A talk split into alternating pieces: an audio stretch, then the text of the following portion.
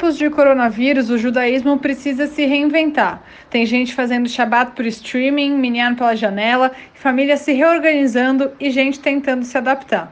Essa semana, em vez de entrevistar uma só pessoa, pegamos diversos relatos de pessoas que estão fazendo o judaísmo acontecer de uma nova forma, que estão lutando para se reorganizar e seguir em frente. Esse é o Eu Com Isso, podcast do IB, o Instituto Brasil Israel, e aqui falamos sobre judaísmo, cultura judaica, Israel e mais. Eu sou Amanda Hatzira, professora e pesquisadora de temas relacionados à cultura judaica e sociedade israelense. Eu sou Anita Efraim, falando diretamente de Santiago, no Chile. Alguns dos nossos convidados lembraram de se apresentar, outros não. O nosso primeiro convidado é o Rabino Urilam, da Betel, em São Paulo. Oi, Anitta, boa tarde. Eu vou te contar um pouquinho das experiências, que foram muitas, relacionadas ao Shabat na Betel em tempos de coronavírus. No Shabat anterior, nós marcamos já de só a equipe litúrgica e o rabino estarem presentes e uma pessoa queria manejar a, a câmera para poder transmitir isso online. Pois nós divulgamos isso e mesmo assim apareceram 33 pessoas na sinagoga. Eu não consegui mandá-las embora, não quis mandá-las embora, mas pedi para que sentassem é, se sentassem separadas o mais para trás possível. E, e, assim foi. Na semana é, agora, a última, nós reforçamos essa questão e só a equipe litúrgica esteve presente e uma pessoa, duas pessoas na verdade, que manejaram aí um, um, um notebook e uma câmera para transmitir online o serviço. Nós nos sentamos mais afastados uns dos outros, quase dois metros um do outro. A sinagoga vazia, mas tinha uma energia absurda presente. É, é como se a gente soubesse que muito mais gente do que na semana anterior estaria nos acompanhando. Ao longo do serviço, nós soubemos, por quem estava dirigindo a câmera, que já havia 140 pessoas aproximadamente ao mesmo tempo assistindo o Kabbalat Shabbat. E, e, a minha sensação particular é de que estava todo mundo lá presente, porque eu sabia que tinham conhecidos meus de Belo Horizonte, de Salvador, do Rio de Janeiro, gente que mora na Espanha, gente que está em Israel, nos Estados Unidos, que estavam acompanhando o serviço. Então eu imaginava essas pessoas na minha frente e isso me dava muita força e muito ânimo, e, e certamente isso transparecia na voz. No sábado de manhã, eu fiz um serviço sozinho do, de um quarto aqui da minha casa, um escritório é, relativamente pequeno, que está entulhado de coisas para a gente se organizar para essa época. E com muita dificuldade eu coloquei vários livros empilhando o celular em cima para poder fazer o serviço e pus o talito, fiz as minhas orações antes e comecei a dirigir o serviço por um, por um certo serviço de compartilhamento que não deu certo tomei a decisão no meio de jogar para o Facebook, é, para uma live, e aí de repente as pessoas começaram a entrar, entrar, entrar, entrar, e comentando e mandando Shabbat Shalom, e que bom que está acontecendo. E, e, e, foram quase duas horas de serviço. Foi impressionante. Eu sei que meu tempo está terminando, então espero ter passado um pouco dessa minha experiência. Um beijo. E esteja com a gente no próximo Shabbat. Quem também falou com a gente foi o Michel German, colaborador do IB. Ele mora no Rio de Janeiro e para ele esse Shabat, esse momento sem sinagogas abertas, foi também uma oportunidade de conhecer serviços religiosos de outros lugares que não a cidade onde ele mora. A experiência de passar o Shabat virtual foi muito importante em tempos de quarentena e muito muito, ao mesmo tempo que reforça a nossa ideia da gente estar preso e não poder sair de casa, e por isso a nossa conexão se dá pela internet, em algum sentido também tem uma experiência de liberdade, porque ao contrário do que acontece quando a comunidade está presencialmente junta, a nossa experiência foi muito forte, muito potente, uma experiência digna de um Shabat é, que a gente se sente próximo em comunidade, apesar de não estar vendo um ao outro ao lado, mas ao mesmo tempo quebra as barreiras da distância, né? Que é uma coisa que a princípio é contraditória, mas pela primeira vez na vida eu pude passar Shabatot em lugares diferentes do Brasil. Pude passar um Shabat no Rio de Janeiro, na área, e eu pude escutar a Drachá do Rabino da Beitel. E depois voltar para a área, depois ir para Beitel. E comparar, ou seja, é, é, a contradição é que essa vida em comunidade virtual, ao mesmo tempo que nos imprime um isolamento e relativiza nosso movimento, nos dá liberdade de movimento como a gente nunca teve, experienciar outros lugares do mundo como a gente nunca teve. Que é interessante, dolorido, desafiador, mas muito forte.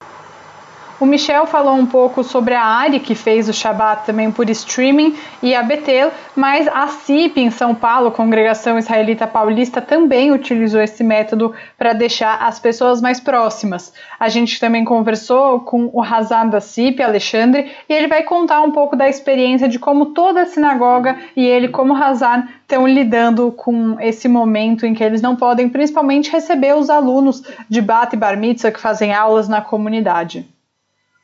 Eu sou Alexandre Schinazi.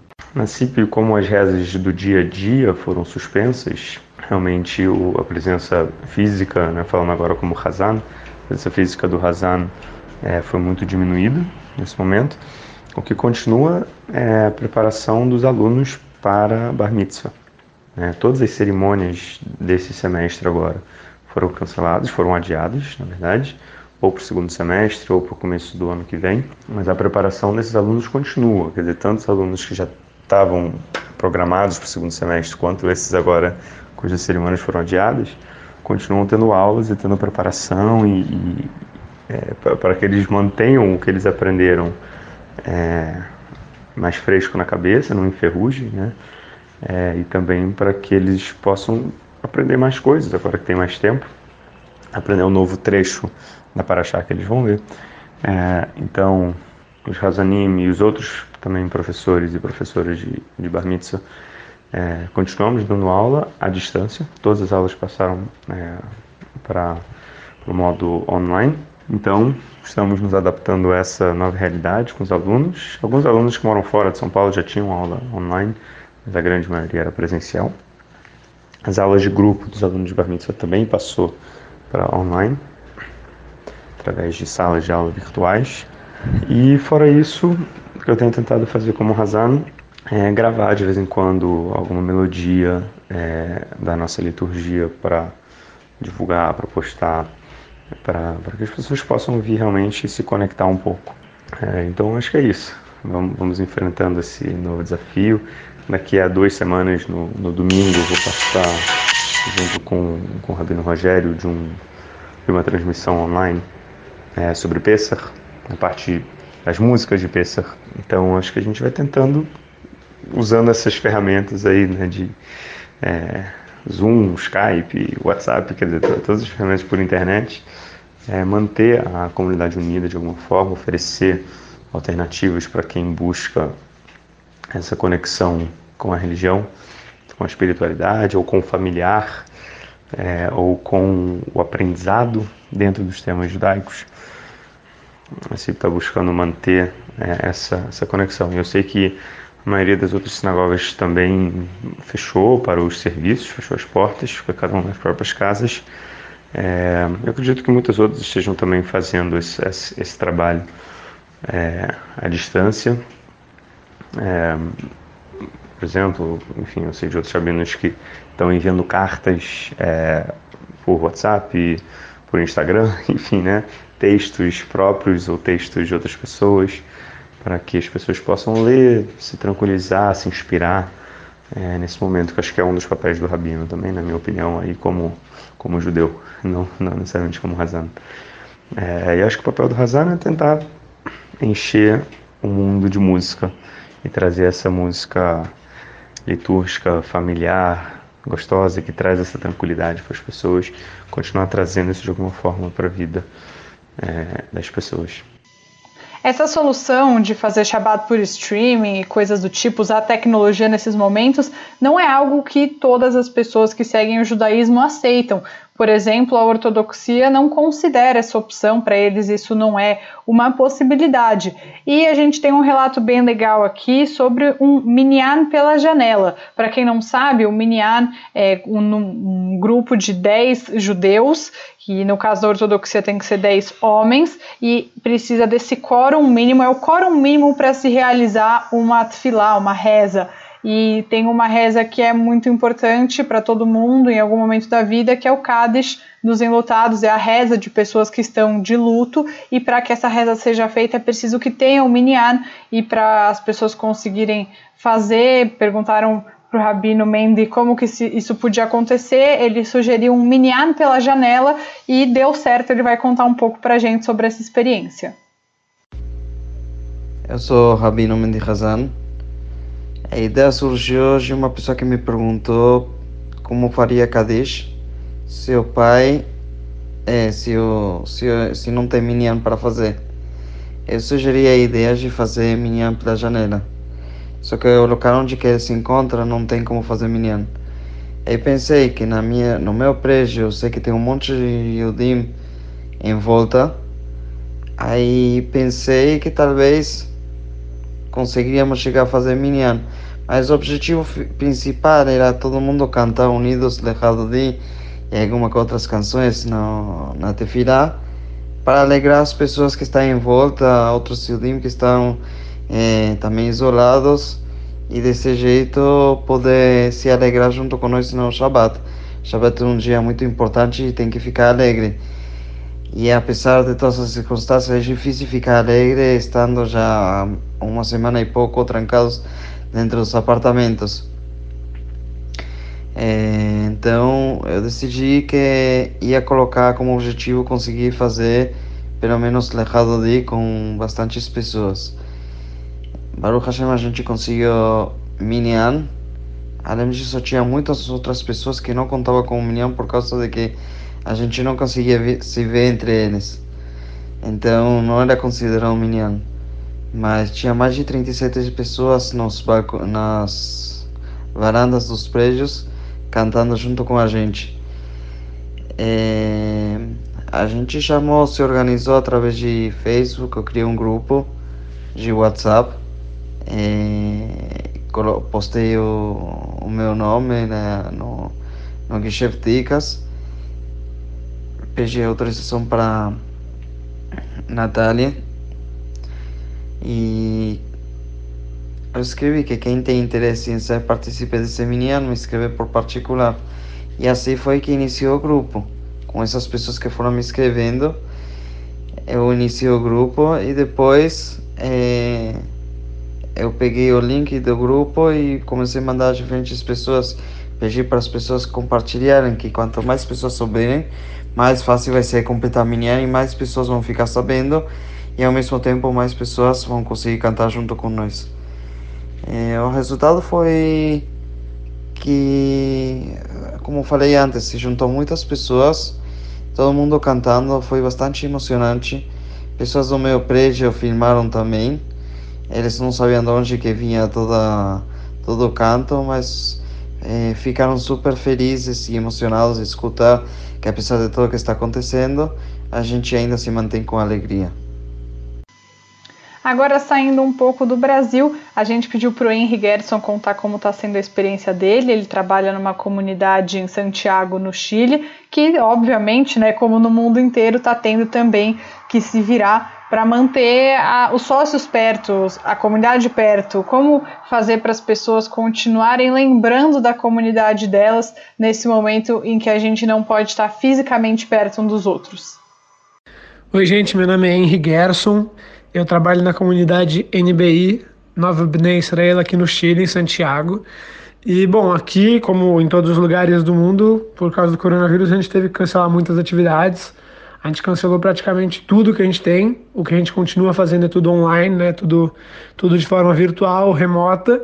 Então os Shabat estão cancelados, mas a gente faz uma preparação para o Shabat ao vivo no Facebook antes de, de entrar o Shabat, porque aqui a gente não usa tecnologia durante o Shabat.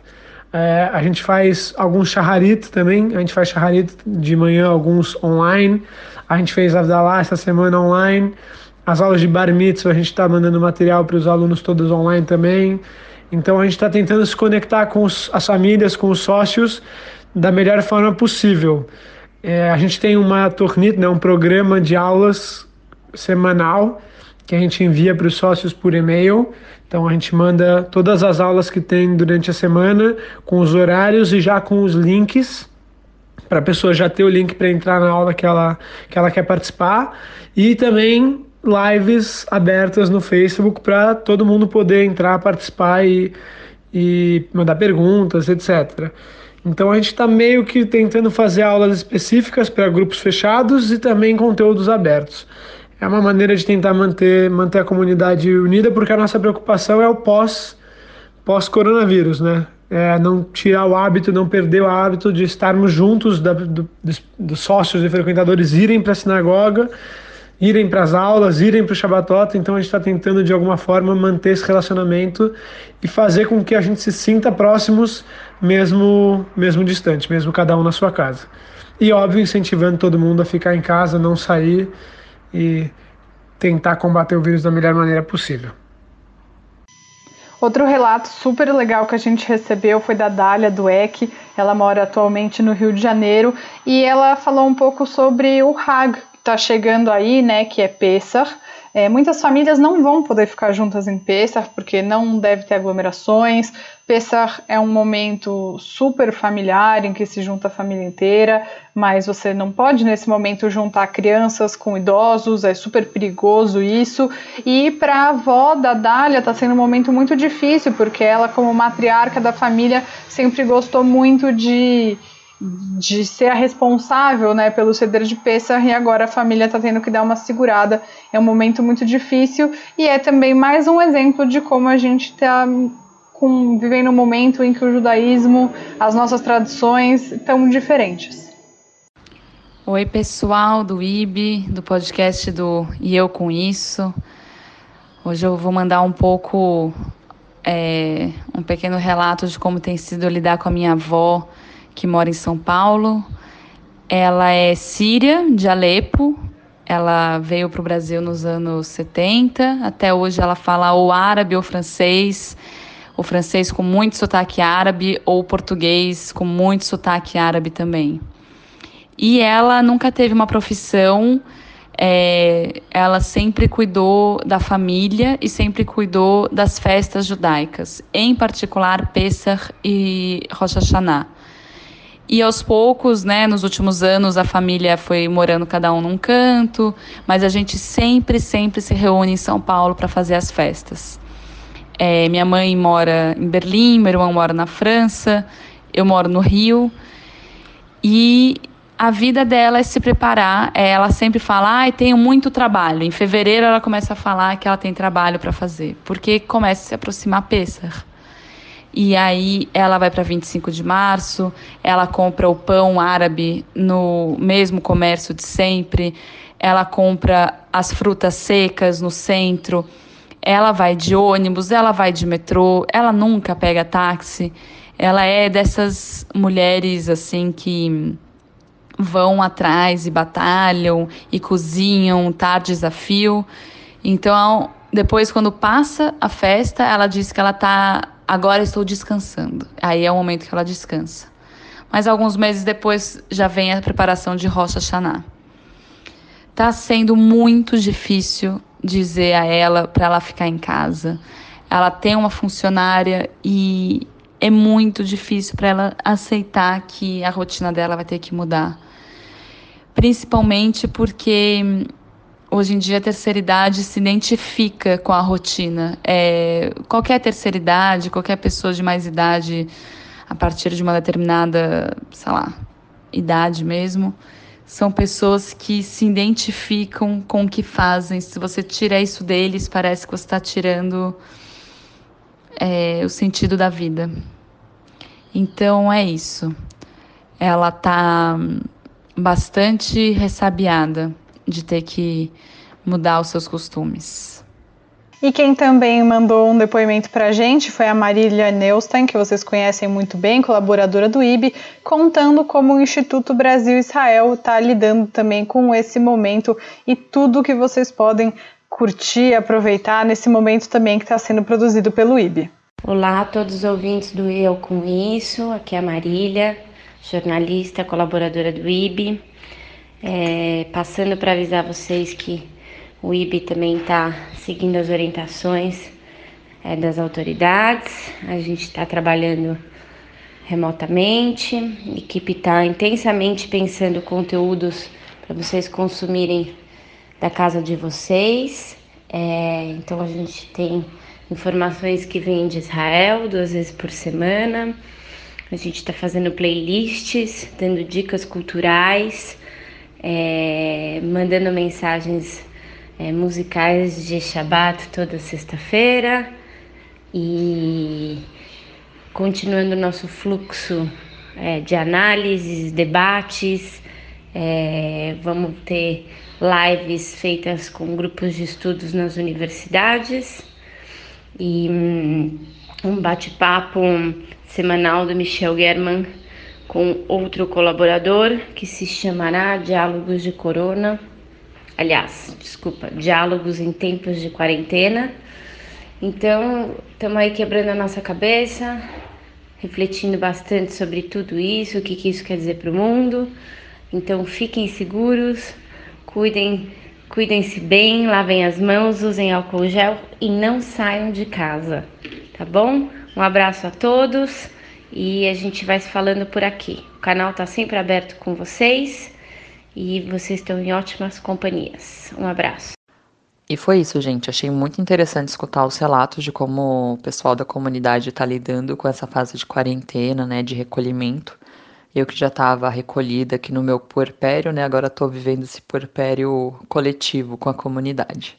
Se você quiser também contar pra gente como você está adaptando o seu judaísmo aí né, nesse período, manda pelo nosso Instagram, que é o Instituto Brasil Israel. E até semana que vem.